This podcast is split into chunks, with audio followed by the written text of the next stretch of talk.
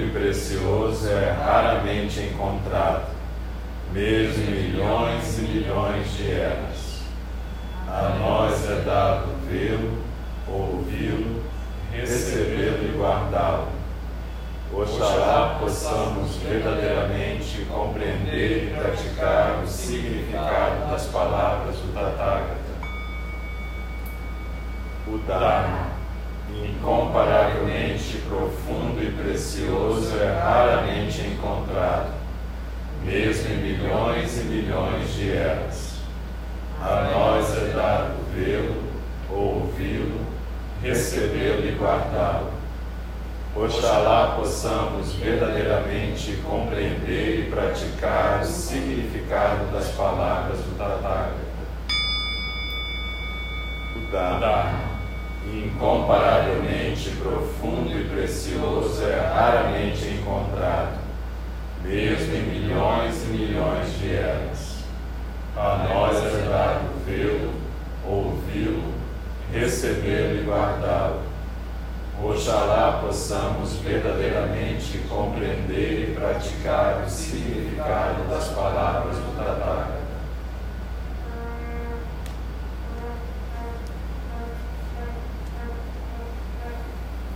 procurem recuperar a postura do zazen, a atenção, a respiração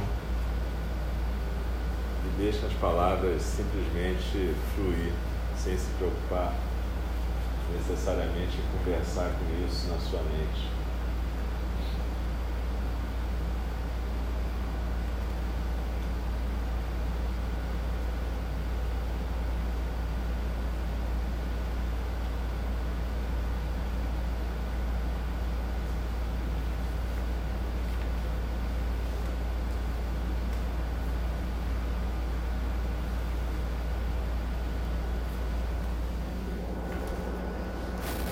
Então, eu vou ler um texto do mestre Bankei, que é um mestre zen japonês do século XVII. Ele viveu entre 1622 e 1693.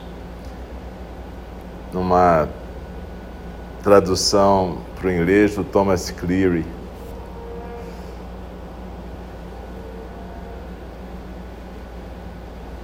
Então, Banquei disse: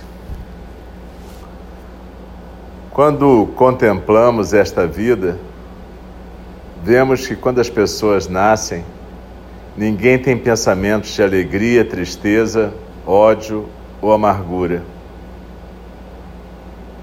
Não estamos então no estado da mente de Buda ofertado por nossos pais? É após o nascimento que se desenvolve a inteligência e as pessoas aprendem maus hábitos umas das outras no percurso da visão e da audição. À medida que crescem, os seus hábitos mentais pessoais emergem e transformam a mente de Buda num monstro, por causa da autoimportância que constroem. As pessoas nascem com nada além da mente de Buda não concebida, não nascida. Mas por causa da alta importância que se atribuem, procuram obter as coisas do seu próprio jeito, brigando, perdendo a paciência e ainda assim dizendo que é a teimosia dos outros que os faz ficar zangados tornam-se apegados àquilo que os outros dizem e transformam a mente de Buda singular num monstro, murmurando e ruminando coisas inúteis, repetindo os mesmos pensamentos vezes incontáveis. São tão tolas essas pessoas, nós, que a gente não desiste das coisas, mesmo se a busca do nosso jeito sempre se comprova fútil. Essa loucura é a causa da animalidade, Portanto, cada um de nós está transformando a mente de Buda singular, importante, apenas numa expressão de animalidade. Todo mundo é inteligente, mas através da falta de compreensão, transformam a mente de Buda entre todos os tipos de coisas: fantasmas famintos, monstros, animais. Uma vez que você tenha se tornado um animal, mesmo que você escute a verdade, você não vai entendê-la.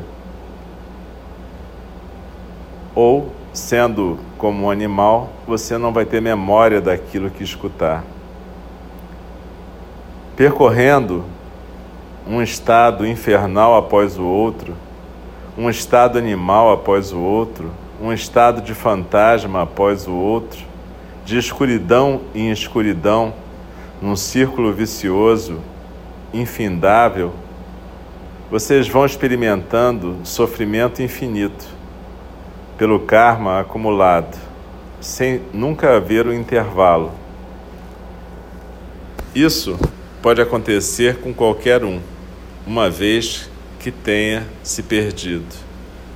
Simplesmente compreendam esse ponto de não transformar a mente de Buda em alguma outra coisa. Tão logo que um único pensamento se torne apegado a qualquer coisa, você se torna um mortal comum.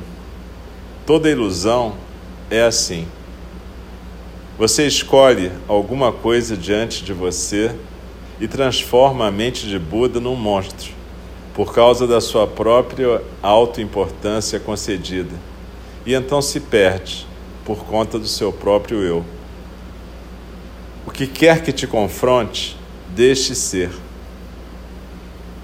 Enquanto você não se agarrar ao que acontecer e não reagir com os seus preconceitos, simplesmente permanecendo na mente de Buda e não a transformando em alguma outra coisa, então a ilusão não ocorre.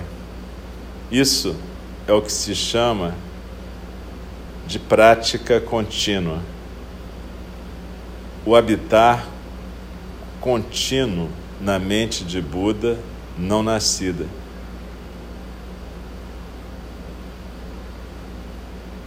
À medida que eu escuto as pessoas que vêm me consultar, todas elas cometem o erro de transformar a mente de Buda em pensamentos, incapazes de parar, acumulando pensamentos sobre pensamentos, o que resulta no desenvolvimento de hábitos mentais que as impregnam e que elas passam a acreditar que são nascidos com elas e inalteráveis. Por favor, compreendam, isso é muito importante.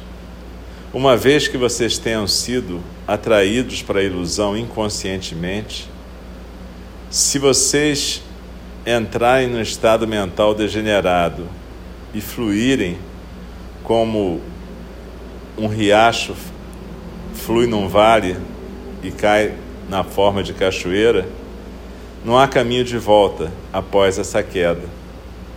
De novo, Suponha que você tenha desenvolvido hábitos mentais baseados nos seus desejos egoístas. Quando as pessoas criticam as coisas que se adaptaram à sua mentalidade egoísta, você se torna zangado e defensivo. E você racionaliza essas coisas como boas. Por outro lado, quando as pessoas elogiam coisas que não são de acordo a sua mentalidade egoísta, você as rejeita. Rejeita coisas boas e considera essas coisas boas como ruins. Tudo é dessa maneira. A ilusão pode fazer com que um defeito pareça uma virtude. Tendo caído na ignorância, vocês passam por todos os tipos de mudanças, degenerando-se mais e mais, até que passam a viver uma vivência infernal com uma chance pequena e preciosa de recuperar a sua humanidade. A coisa mais importante é não ficar centrado no seu eu próprio. Se isso for alcançado, espontaneamente a mente de Buda se manifesta.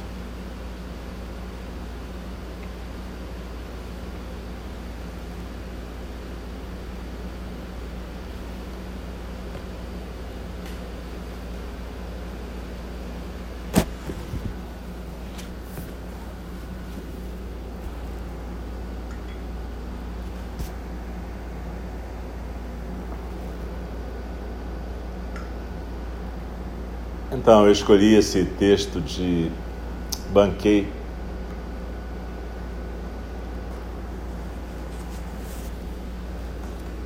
Para ser o primeiro texto que a gente vai trabalhar nesse semestre, porque ele fala exatamente daquilo que é a nossa doença, né? Aquilo que o Buda chamava de nossa doença. Em termos modernos, a gente chama isso de narcisismo.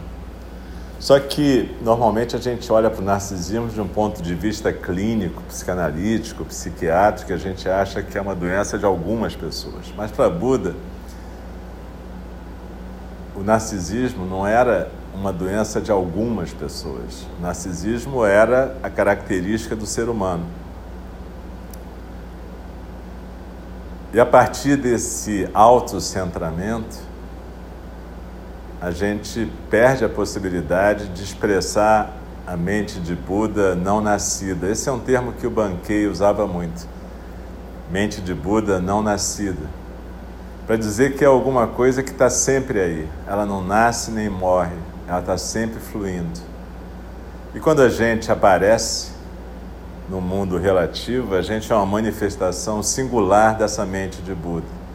No entanto, a gente perde isso a partir da construção de hábitos mentais que tem a ver com esse autocentramento que a gente vai desenvolvendo pouco a pouco na nossa convivência. E aí acontece aquilo que Banquei chama de a perda da nossa mente de Buda. Entenda, não como uma propriedade sua, mas a perda da possibilidade de você ser apenas uma manifestação da mente de Buda não nascida.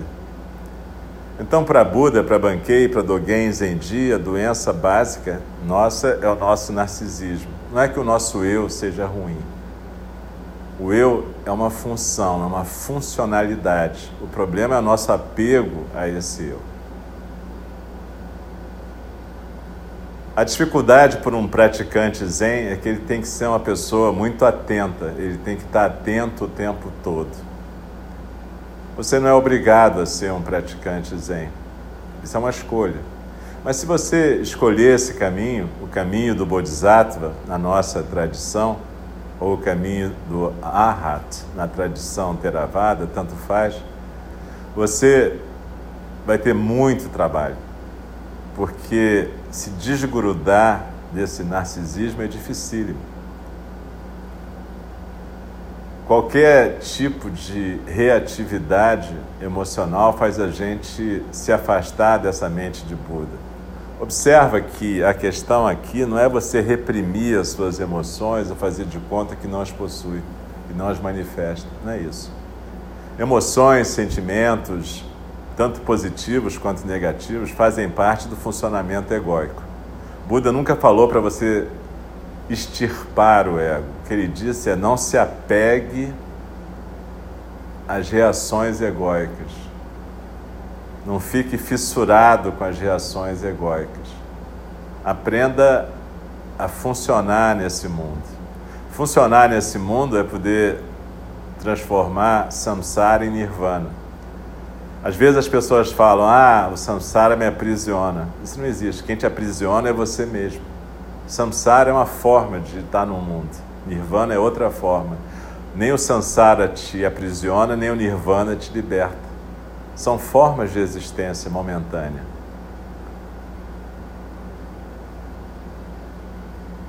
No Mahayana, o que a gente chama o caminho do Bodhisattva é o caminho daquele que faz a escolha, faz o voto de se libertar de si mesmo. Isso que é libertação. Iluminação não é um estado místico, transcendental, em que você vai sair flutuando numa nuvem. Isso é só mais uma ilusão, mais um materialismo espiritual, como Shogyan Trungpa Rinpoche dizia. O que a gente chama de iluminação é essa prática contínua da gente se desfazer do apego à nossa reatividade. No Zen, a iluminação, portanto, tem a ver com o dia a dia. Cada momento a gente tem uma chance de expressar a mente de Buda não nascida ou expressar a iluminação através de fazer aquilo que deve ser feito, de não ficar se entregando à reatividade. Você não precisa, para ser um praticante Zen, ler todo o cânone e tem milhares de textos Zen. Se você puder ler, ótimo, mas a questão é que basta você ler um texto básico, talvez o texto mais antigo do budismo, o Dhammapada, que não é nem Zen, nem Theravada, nem nada, é simplesmente o registro mais antigo das palavras do Buda. E você vai ver que o Buda o tempo todo fala de autocontrole. A gente tem dificuldade com essas palavras: autocontrole, disciplina, a gente associa isso com autoritarismo e rigidez. Mas a nossa prática é uma prática que exige disciplina e autocontrole, observação constante. Hoje de manhã, no treinamento do ritual, estava dizendo que a gente funciona como um piloto de avião. A gente tem que estar olhando milhares de instrumentos ao mesmo tempo. Talvez milhares é um pouco de exagero, mas dezenas de instrumentos num cockpit, na cabina de um avião para você poder voar com esse avião. Um praticante zen, um aspirante ao caminho do Bodhisattva é a mesma coisa. Ele tem que estar centrado na sua postura, com atenção plena e concentração o tempo todo. Isso que é prática contínua.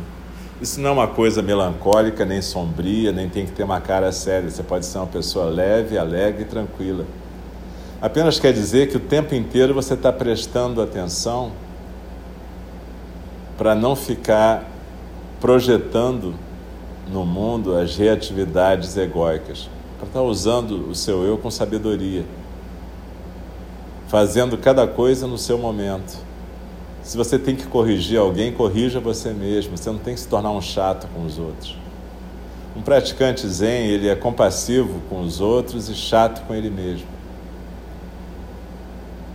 ele tem que estar sempre prestando atenção em como ele está funcionando. Por isso que ele fica mais silencioso, porque se ele ficar falando o tempo todo, não tem como ele estar prestando atenção no seu próprio funcionamento. Então, autocontrole e disciplina são características de um Bodhisattva. Quando a gente fala em ficar à vontade na vida, como um bodhisattva, quer dizer alguém que fica à vontade no seu centro. Alguém que pode observar todas as manifestações egóicas de si mesmo, mas pode escolher ficar quieto, não reativo e adotar a conduta correta em cada momento. Claro, se você tiver uma função de professor, de pai, mãe, chefe, você provavelmente vai ter que tomar atitudes corretivas às vezes, mas isso deve ser feito sem raiva, sem reatividade e com o propósito do benefício de todos os seres. Mas isso é para quem está numa função de professor, pai, mãe, chefe, instrutor. Os demais têm que ser seus próprios professores e não ficar preocupados em ficar corrigindo os demais nem ficar acusando as pessoas de estarem sendo um porre na sua vida. Percebe, o caminho do Bodhisattva é um caminho em que você procura abrir mão desse autocentramento. A gente pode ser narcísico de várias maneiras. A gente normalmente associa narcisismo à vaidade, arrogância.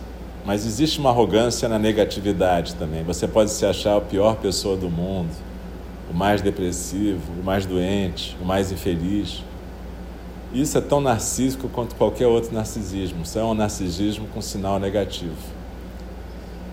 A questão não é que a gente não tenha problemas e dificuldades, é que a gente não se apegue a essas questões, a gente busque ajuda para trabalhar as nossas dificuldades egóicas, mas a gente perceba que a gente faz parte de um contexto muito mais amplo. De toda uma comunidade, uma sanga, e sanga não é só a comunidade dos praticantes estrito senso. Sanga são todos os seres sencientes. A gente tem uma função nesse mundo, a gente tem que descobrir qual é. E se a gente ficar autocentrado, tanto no nosso gozo, no prazer ou no nosso sofrimento, a gente não vai conseguir desempenhar a nossa função de bodhisattva. Então, um bodhisattva é alguém que está sempre atento. Como eu disse, isso dá trabalho. Mas se você escolher esse caminho, se a gente escolhe esse caminho, não é para você reclamar da sua escolha, é para você fazer uma escolha feliz. Ou então procurar um outro caminho que você possa fazer de uma forma leve, tranquila. Um caminho que te ajude a lidar com o teu narcisismo e a ter noção para não jogar o teu narcisismo em cima dos outros. Pode não ser o Zen, pode ser qualquer um. Mas se for o Zen, saiba que você vai ter que praticar disciplina, atenção plena, concentração, autocontrole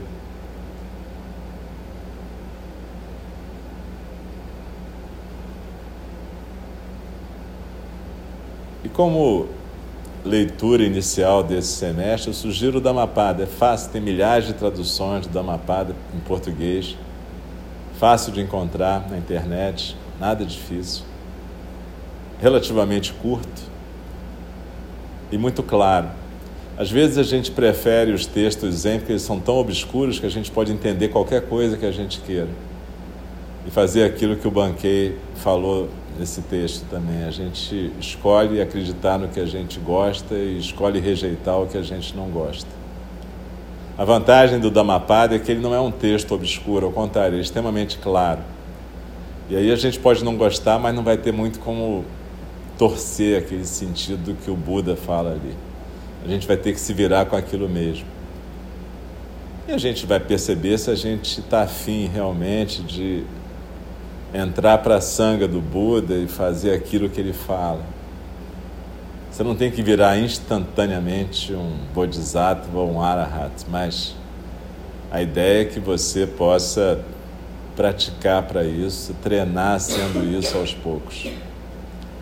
Então a gente podia, nesse segundo semestre, transformar isso num voto para a gente mesmo.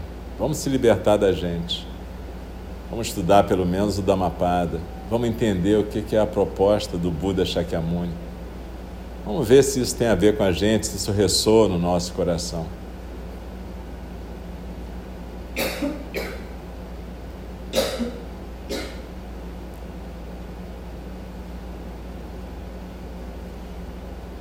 Às vezes a decisão em si o voto em si não é muito difícil. Difícil é o dia a dia disso. Quando a gente começa o dia meditando, a gente está fazendo um voto de ter atenção plena naquele dia. Isso que é prática contínua. Quando a gente come, bebe, fala, namora, tudo isso. Prática contínua não acaba na porta do banheiro ou na porta do quarto, ela continua o tempo todo.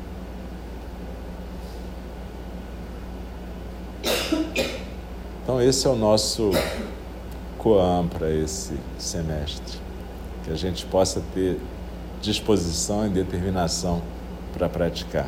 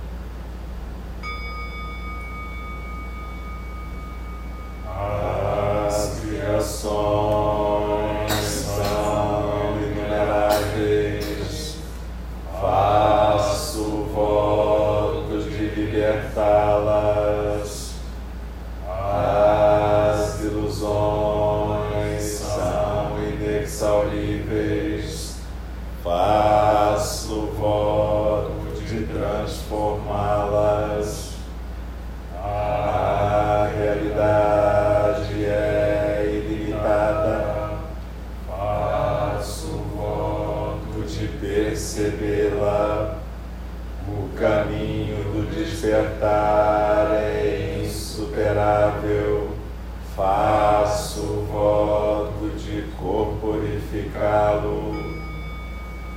As criações são inumeráveis, faço voto de libertá-las.